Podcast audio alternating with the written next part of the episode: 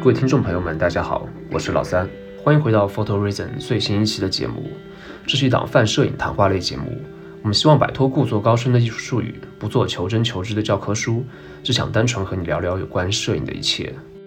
那么今天这期节目呢，有点特别，因为种种原因，只有我一个人坐在这里和大家尬聊。那其实我一直想跟大家聊聊有关摄影真实性的这个话题。但是这个话题其实又很大，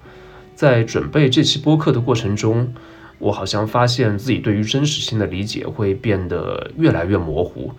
所以这期节目很有可能是一期并不严谨的散乱的节目，里面有很多我不着边际的胡乱的想象和自己的一些观点，还请大家多多包涵。也许在几年前，那可能是十几年前吧。我们绝大多数人都会觉得照片是挺真实的那么的一个东西吧？不是有句话嘛，“眼见为实，耳听为虚”。还有后来有很流行的说法，什么“有图有真相”这样的。那现在嘛，我想大家应该都会有体会啊。嗯，我们都会习惯性的对图片保持一个怀疑的态度。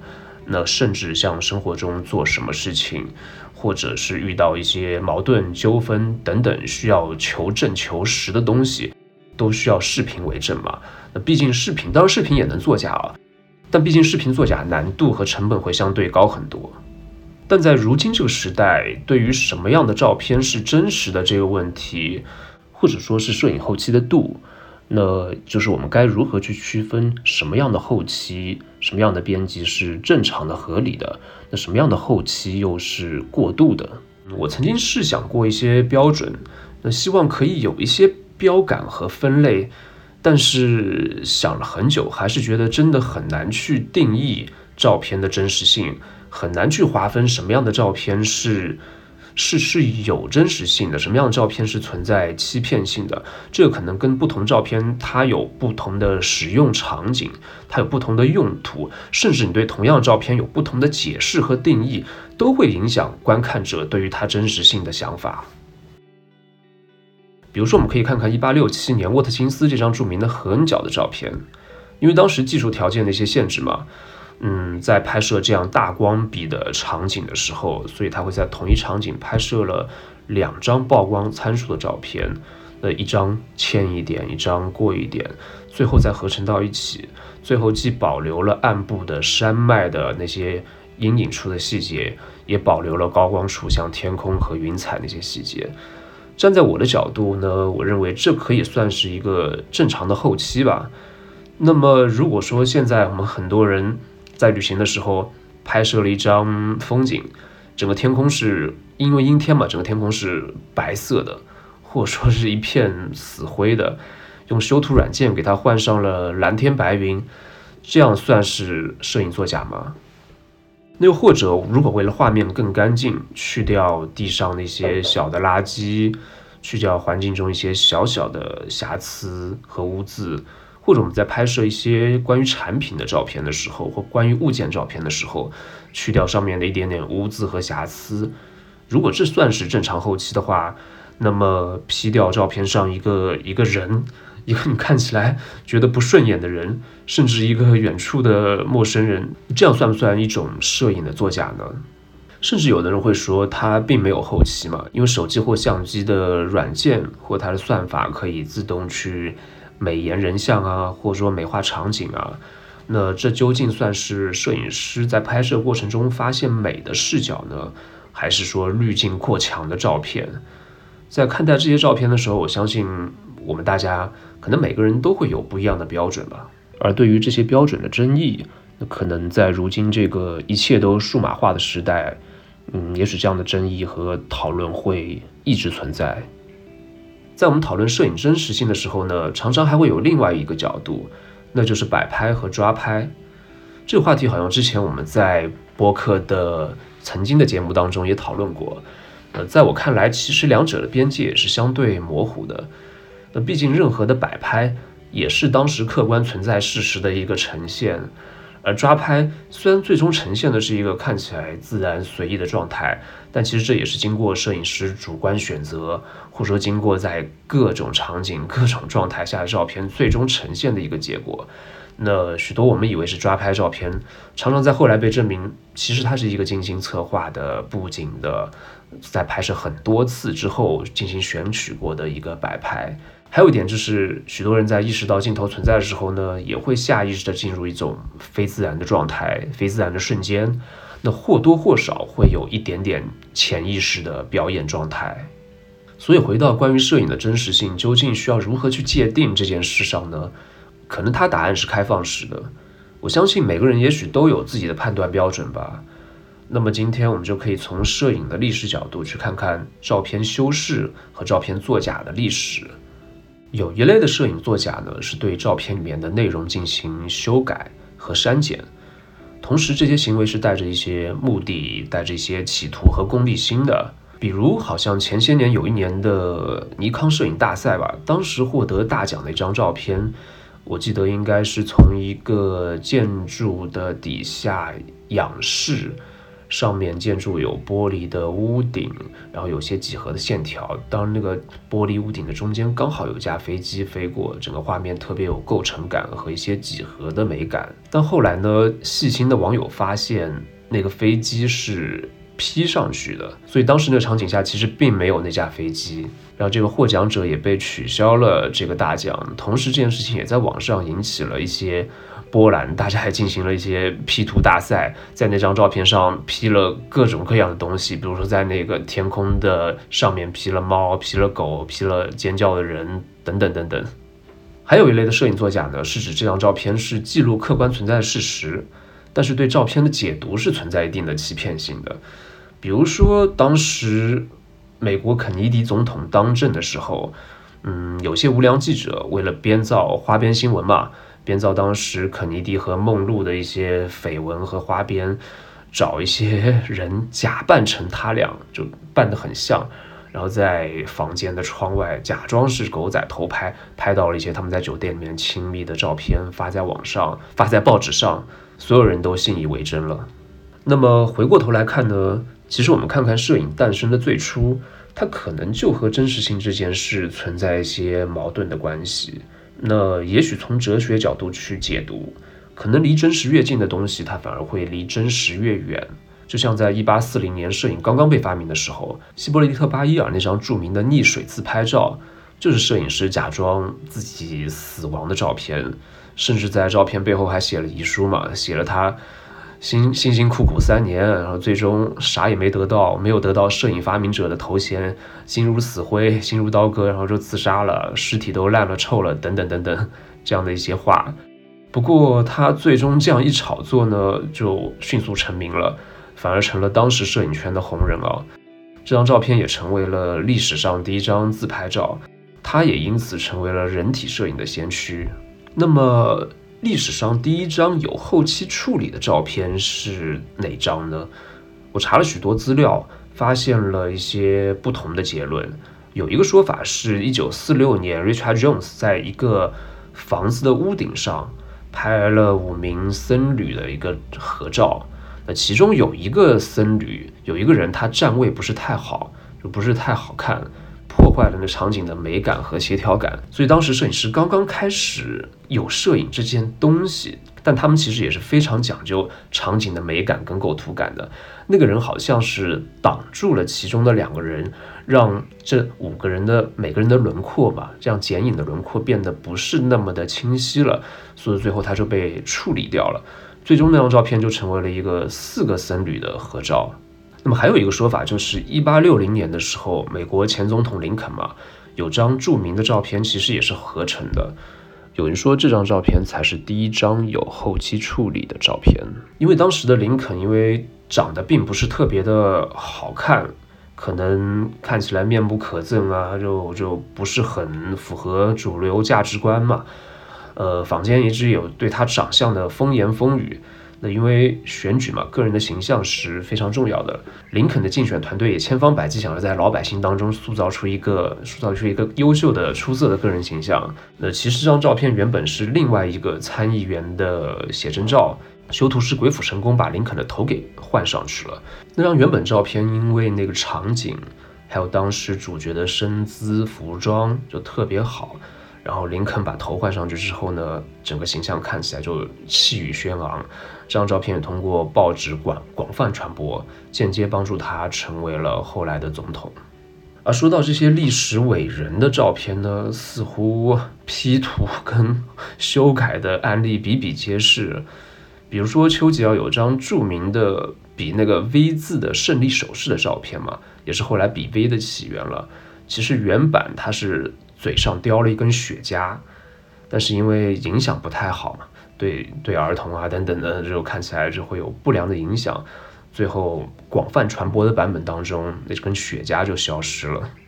然后列宁也有张著名的演讲的照片。他在演讲的时候，边上有当时他的左膀右臂，什么呃名字非常长的一个记不住的这样的一位重要人物。那后来又过了一些年呢，这位重要的人物因为反对斯大林主义，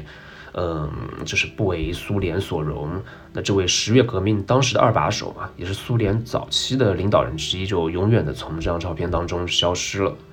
当我们看到这些照片的时候，就会觉得。修的真的很天衣无缝啊，在那个时候就有这样的技术。其实可能在电脑在 Photoshop 这样的软件被发明之前，修图一直是一个相对高难度的高技术的一个工种。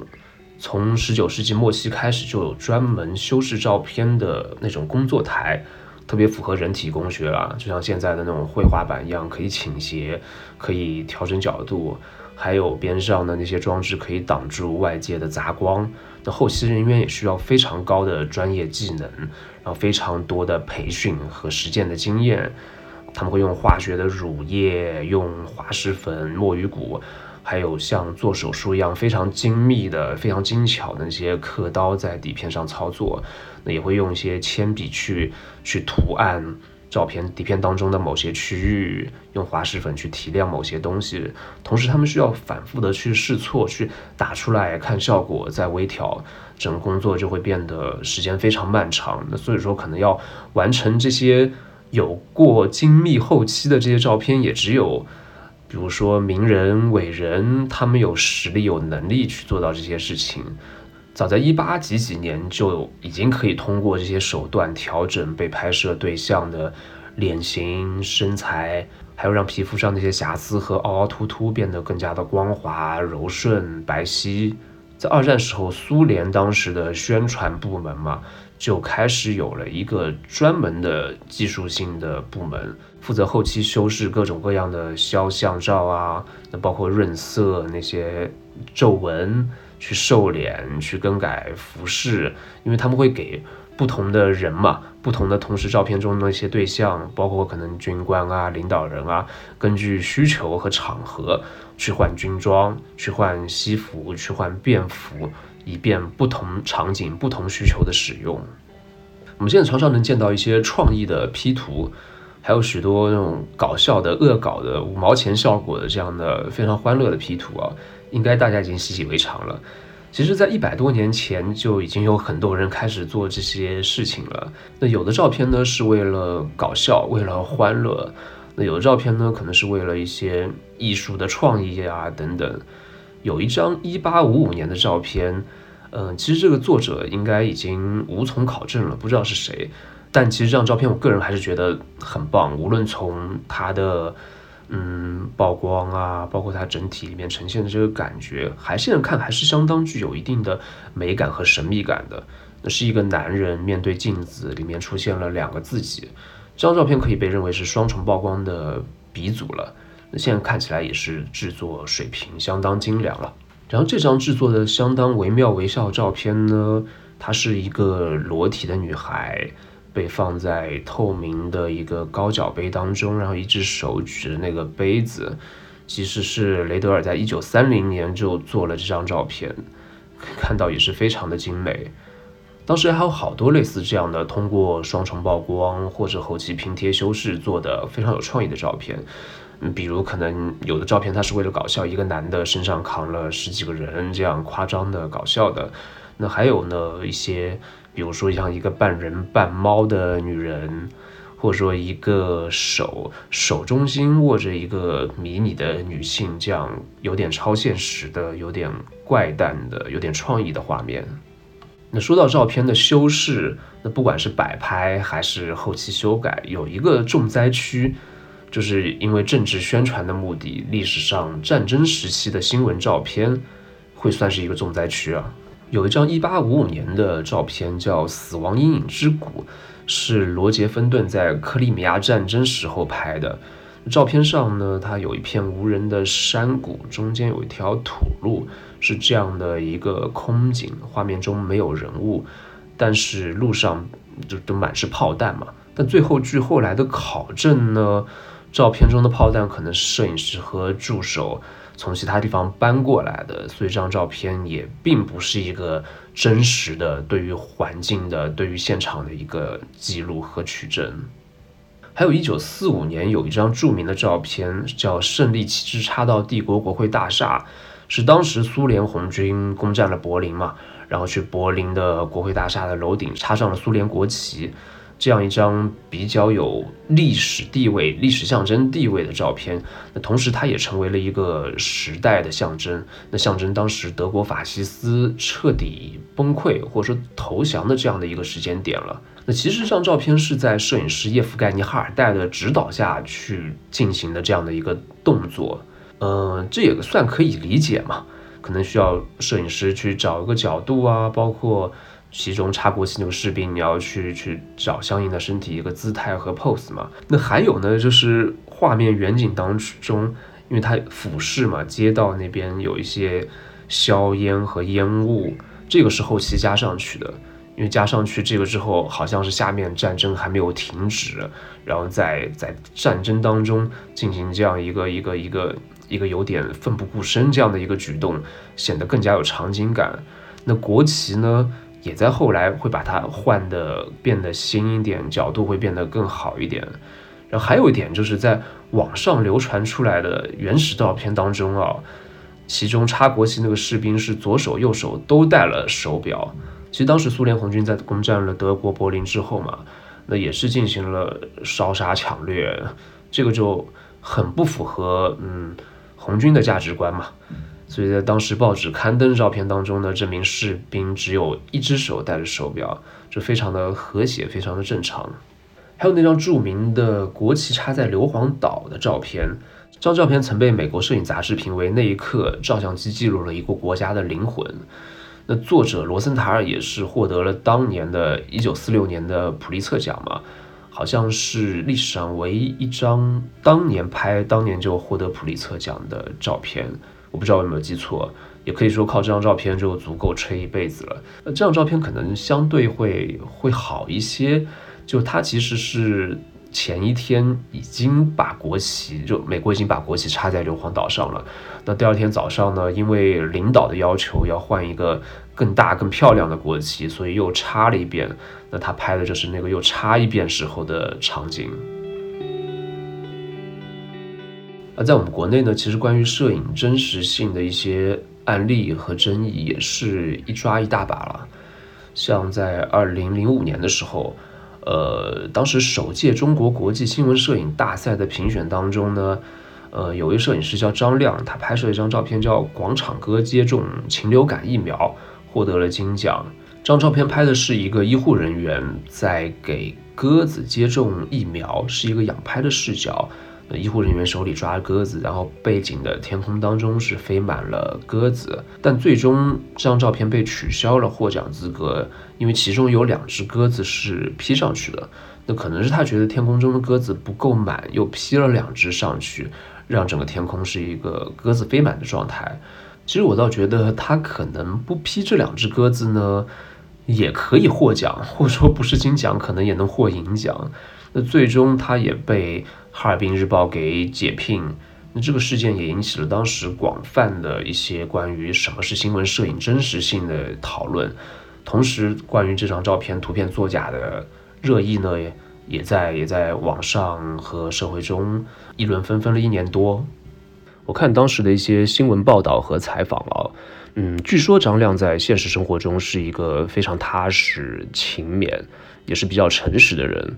嗯，他有说，其实他之前看到很多新闻界的摄影师同行嘛，都会把图片上那些杂乱的电线啊，或者说乱七八糟一些东西给修掉，给抹掉。所以他觉得复制下鸽子呢，也并不影响这个事件的主体和真实性。可能这张照片百分之九十都是真实的，这样的修饰无伤大雅。然后他也说，这其实是他第一次用电脑修改图片，用电脑 PS。所以这张图可能 P 的也是比较粗糙或随意，因为当时做这张图，他可能也不是说为了去获奖啊怎样的，那甚至这张图报社用不用他也不清楚，只是说完成了这样的一个任务。后来事情发生之后呢，就是舆论像滚雪球一样越滚越大，他自己也变得骑虎难下，那就没有办法，就不敢承认自己有修改这张图片的事实，只能说是挺着，坚称这张图片毫无修改。而在后面的一年，二零零六年也有类似的事情发生。当时有张照片，我相信可能很多人都会有印象，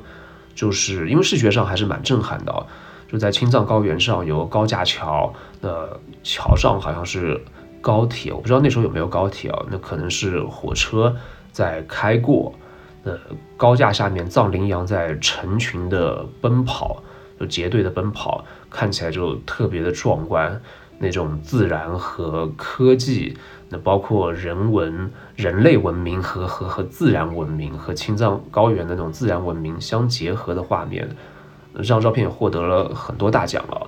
作者刘维强也因此名利双收。但是后来有动物专家就质疑了，说，比方说火车开过的时候会有很强的噪音嘛？藏羚羊是非常胆小的动物，它们应该会四散逃跑。而不会朝着一个方向逃跑，这个就有点假了。那质疑就好像断断续续，也在网上有人就有争吵。那后来作者我不知道因为什么原因，他就受不了了，在网上自己坦白说，他当时在在掩体里面待了半个月，但是要么就有拍到羊没有车，要么就拍到车没有羊，实在是快快崩溃了；要么就是拍到了羊和车。但是洋河车那画面和当时的状态就不是很理想，不是很满意。随后呢，就回到家就心急之下就梭哈了一把，就合成了创造了这个场景。当最终结果也是也是一样，也是挺惨的，也是被取消了获奖资格。同时他也是在报社上班的，那上班的报社也给他也把他解聘了。那二零零七年的时候，可能又有一个。更加 更加有娱乐性的社会事件了，就是当时沸沸扬扬华南虎事件。我相信很多朋友可能现在也会有印象，就有一个陕西的农民叫周振龙，他说他自己拍到了野生华南虎的照片，并提供给政府部门嘛，当地的林业局什么的，就获得了好像几万块钱的奖励。这个消息他传到了新闻联播上，就上了新闻联播。甚至国外的很多媒体也进行了报道，因为可能野生华南虎已经消失灭绝了很多年，然后终于发现了怎样怎样的。那后来就有网友发现啊，周振龙拍的这个老虎照片，这看起来可能假假的嘛，但是他这个虎呢和自己家里面墙上挂的那个年画的虎好像真的很像，看起来是一样的一张虎脸。所以说网上对于照片真实性讨论就就就沸沸扬扬，又是又是沸沸扬扬。当时周振龙就拍着胸脯，坚持说这自己拍的就是真正的老虎，然后拍的就绝对是是真刀真枪拍的。那这个话题也就成为了当时摄影圈乃至整个社会上茶余饭后大家就是讨论的一个热门话题了。后来又过了将近一年的样子，最终好像陕西政府宣布他拍的照片是假的，那拍摄者周振龙也因此入狱坐牢了好几年。他坐牢可能好像不是因为，不是主要因为拍摄那个照片，主要是因为他是什么非法持枪什么的。不特别搞笑一点是，他其实一直不承认，到现在还是不承认那个老虎照片是造假的，因为他理由是之前让他签名的时候，给那老虎照片署名的时候，他签的一直是周正游，不是周正龙，是那个尤物的尤。这个我觉得真的是实在是太好笑。那很巧是这几件事的年份是紧紧相连的，零五年、零六年、零七年。那我记得那个时候好像是数码已经基本上确定要把把胶片打败了，数码相机嘛，专业人士也都开始就不用胶片相机，开始拿起了数码单反，所以大家也就开始学习电脑修图了，因为这是一个可能必不可少的工作流程。所以我觉得这个可能也是相应的发生这样事情的一个时代背景嘛，因为在那几年之前，可能胶片摄影是一个绝对的主流，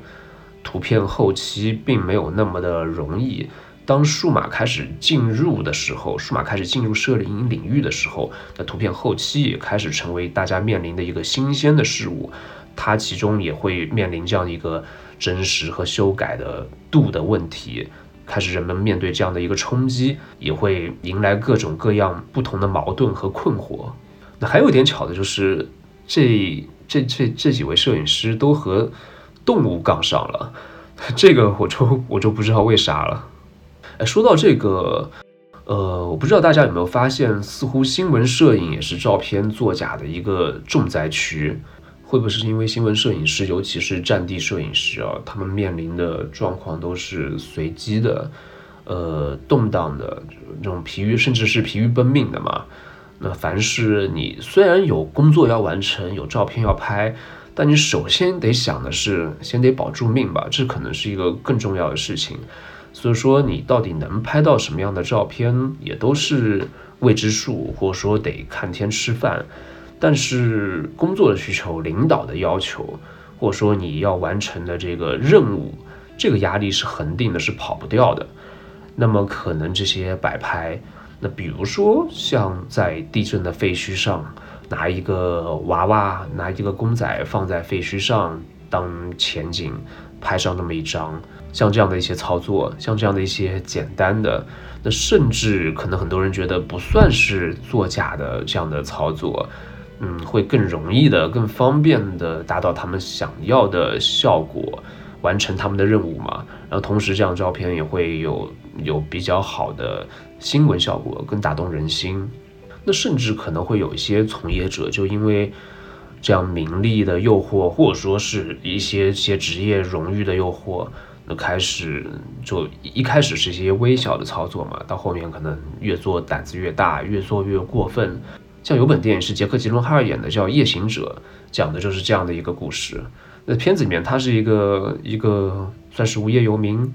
那每天晃荡，偶然间发现了一个产业，就是有些人会在车祸或犯罪的现场去拍摄，就他们会第一时间赶到拍摄。拍摄下第一手的这样的一些视频，那现场的一些一些资料，那后续就把这些东西卖给电视台，因为后面可能警察来了就封锁了，或等等，你电视台也拍不到一些特别好的、特别第一手的东西啊。那他们这些资料就可以卖给电视台，那越劲爆的、越越血腥的价格就可以卖越高。然后他发现了这个好差事之后呢，就开始买装备。买那些专业的设备啊，摄影摄像设备，要买无线电可以同步警察通话频道的。警察说什么什么地方发生了一个枪击，他就可以开一辆快车，比警察更快的赶到那个现场，用这个方法就赚了很多钱。等到了后来，他胃口就越来越大，胆子也越来越大，干脆就自己制造点什么谋杀啦，然后制造点车祸啦。然后那当然，他制造的就第一时间就他就在现场嘛，就能拍到更好、更棒的资料。就特别讽刺是，他在拍摄的时候，对于机位啊、那种光线啊、那种视觉的一些渲染力的这些、这些、这些追求，也开始变得越来越专业、越来越讲究。那么在节目的最后一个环节呢，我想和大家分享一下，当代摄影在面对摄影真实性这个话题的时候，会对它做出一些什么样的诠释和探讨。我们大家都知道，摄影技术的发展，它迫使绘画、迫使写实绘画走向了消亡，绘画朝着抽象和表现主义的方向开辟了一条属于自己的新的道路。那摄影技术的平民化呢，似乎也在让摄影艺术开始从写实走向当代。比如说这些年，那在艺术市场上一些反响不错的一些能卖出钱的摄影作品，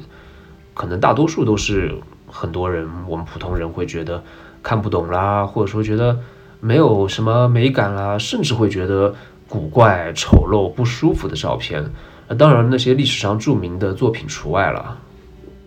呃，因为如今呢，写实的、漂亮的、精美的摄影作品会越来越多，在我们生活当中，那甚至可能是可能是太多了吧。可能不再有人会因为一张好看的写实的照片付出真金白银，可能大家付出一个赞就觉得不错了，不会付出不会付出自己的一个收入去买这样照片啊。但我们小时候家里面都会有很多都会有海报或挂画，那会有日历，日历上我记得会有那些很漂亮的风景照啊。然后，当然很多日历是有些很漂亮的美女照啊、泳装照什么的。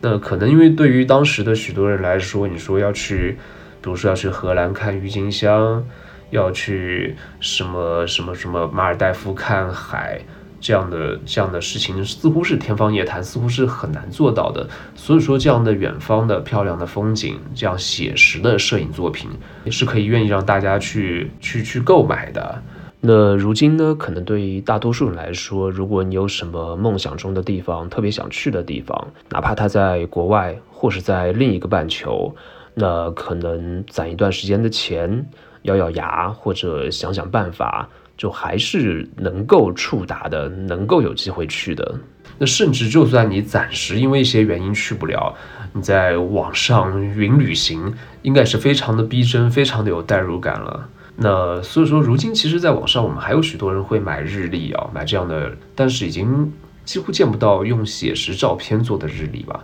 可能现在日历都是一些也会有图案，也会有装饰性，但它是一些抽象的几何的一些图案、一些设计、那些插画或其他的一些东西了。那好像扯得有点远，那我们回来再回到当代摄影的这个话题啊。首先我要介绍的这位摄影师，他叫胡安·冯特贝尔特。嗯，他是可以算是一个造假摄影的大师了。比如说，他这本一九八七年的叫《动物志》的摄影书，他为这本摄影书呢也编造了一个背景故事。那他找到了一个曾经一百年前的一个科学家，他封存已久的日记和一些资料，里面有许多不为人知的这个科学家在全球各地发现的一些物种。嗯，像是会长。像是长着翅膀的猴子啊，然后有十个脚的蜥蜴啊，等等等等，这些图片看起来都是会非常逼真嘛。同时，他会把它做成有那种老照片的感觉，配合各种文字的资料和科学家的考证的日志，就会让整个东西看起来是非常有说服力的。他也会通过展览、书籍，甚至各种媒体，一本正经地宣传他的作品。通过这种行为来测试摄影真实度的界限。那这种对摄影的权威性，包括对大众媒体的挑衅或者说反思，让他的作品骗过了许多的专家，甚至记者。他有一个一九九七年的作品叫《人造卫星》嘛，虚构了苏联当时某个宇航飞船的一个事件。那这个 这个作品甚至差点引发了一些外交事件哦，那也引来了许多的争议了。那他作品其实争议还是蛮大的，但我个人其实还挺喜欢他的作品的。那他存在一定的幽默感。也存在一定的挑衅，包括对大众认知啊，对一些主流的媒体和价值观的一些挑衅和相对小小的破坏。嗯，抛开艺术价值先不谈，哪怕对于我们普通人来说呢，这样的摄影作品或这样的创作作品，可以让我们思考真实和虚构的边界。那会对所谓的权威媒体或是主流视角、大众视角。保持一点点的跳出来观看的清醒和反思。还有一位我挺喜欢的英国的女摄影师叫莫里西，她有一系列在海滩边拍的家庭人物的合影。那她会在沙滩边去寻找那些度假的一家人嘛，看看里面有没有和自己年龄相仿的一个人，然后呢去沟通一下，看看能不能说服他们，让他替换掉那个人。和这个家庭一起留下一张合照，那因为她自己是大概是四十多岁的，当时是四十多岁的中年女性嘛，那所以说在照片当中呢，她经常就是替代了这样年龄的一个角色，那看起来就是这些照片都是非常的和谐欢乐，她融入其中，甚至一家人看起来就其乐融融啊。那我不知道会不会在很多年之后。那是就看到照片的陌生人先不说，比如说看到这张照片的一个外人，那甚至照片当中的主角也许看这张照片都会记忆模糊，就会分不清。哎，我当时，当时我的母亲，我当时我的我的我的我的舅妈真的是长这样的吗？当，可能个别照片除外了，因为我记得有一张照片还是还是挺搞笑的，因为他在里面扮演的一个母亲的角色，画面里面是三个人，因为有一位黑人应该是扮演她的丈夫，那那个小孩呢也是一个黑人小孩，是看起来就像是一个纯种黑人的小孩，所以他在那个画面里面还是泰然自若的在里面，就看起来有一种特别的讽刺和幽默。哦，对，忘了说，他这组作品的名字叫 Front。嗯，那这组作品，我觉得他会探讨家庭肖像和记忆，就照片、留影、合影这个和记忆的一些关系。那包括我们人与人之间，就所谓的亲人和陌生人之间的关系，它是可以随时切换的吗？我们跟亲人之间到底捆绑的，就是连接的是什么东西？那或者说家庭对于我们来说究竟是怎么样的一个概念？那家庭它究竟是一个存在的实体，还是一个抽象的概念呢？还有位摄影师也是女性啊，叫杰西卡莱顿。嗯，因为当时欧美它会有一种兼职嘛，叫 house sitting，其实就是看家。因为你去旅行或者说去出差比较久的时间的话，像很多国家，你家里面如果说有。流浪汉进去之后呢，你回来之后就不能赶走他们，因为赶走他们可能是非法的。那所以就会有这样的一种职业的需求啊，通常是找学生过来就看个家嘛，因为你也不需要做什么其他事情。那当时杰西卡莱顿呢就会去去找很多这样的工作，就会去看家，顺便完成自己的这一组创作。他会根据主人家的。装饰就装修物件，那甚至他会去翻，可能有点不太、不太、不太道德，有点猥琐，甚至会去翻一些私人的衣物啊物品，那去想象那个陌生人的生活，嗯，去扮演这个幻想中的角色，那他会假装这个房子的主人，在其中去记录下自己在这个房子当中的照片，当然是他自己操作的自拍了。通常他都。通常他都会在画面当中面对着镜头，就非常泰然自若的面对镜头，没有什么违和感，就像自己在自己的家里面非常轻松、非常舒适。而在不同的空间当中呢，他扮演的角色也会完全不同。比如说有照片里面，他看起来就像一个叛逆的少女。嗯，青春期在属于自己的一个小小的卧室里面，那有个照片，他看起来又像是一个知性的中年的教师；那有照片，他看起来又像是一个干练的白领；那有的照片里面，他看起来可能又没有那么的那么的快乐，会有些哀伤，或有些哀怨，像是某个婚姻不幸福的女性。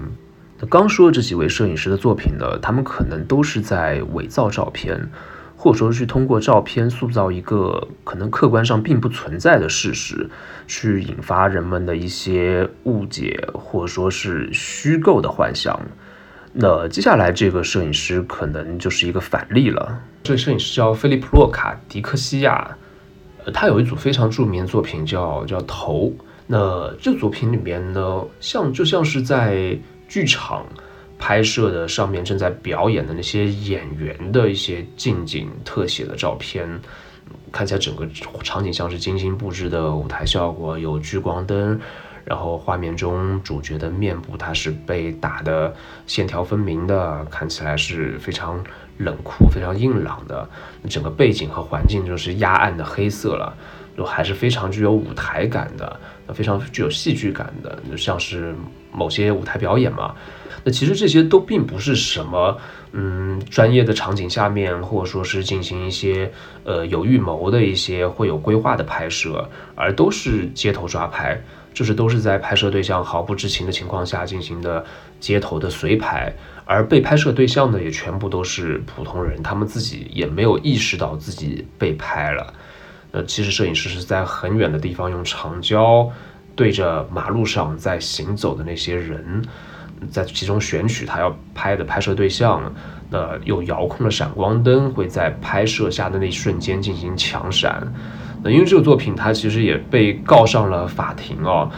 呃，当然最后他他也是好像是胜诉了吧，但还是引起了非常多的被拍摄对象的不满，包括社会上舆论上的一些谴责。那像 Philip Loca 还有其他的一些也是非常有争议的摄影作品。那比如说，他也会因为像很多某一些照片会拍摄街上的那些流浪汉，或者说一些弱势人群，像这样的照片，它可能具有一定的人文属性、一定的新闻属性，会引起人们许多许多共情，或者说引起许多社会上的一些反响。呃，他有拍摄一些看起来像是非常温情的流浪汉的这样的一些照片，那其实他是会付钱给那些流浪汉。让他们根据他的需求去拍照片，的那可能他这张照片也是对我们刚刚说的像新闻摄影做出了一些挑衅。那说到当代摄影呢，其实还会有很多很多有趣的话题，我们可以在之后讨论。那么今天我们也是从摄影的真实性这个话题去展开，那从历史，包括国内还有国外，还有就当代的摄影，做出了一些。比较浅显，或者说从我个人角度做了一些解读和分享。如果你对这个话题也有一些自己的想法想分享，或者说想和我们进行一些讨论，那也欢迎加入我们的社群，和大家一起畅所欲言。那我们今天节目就先到这里吧，那我们下期 Photo Reason 再见，拜拜。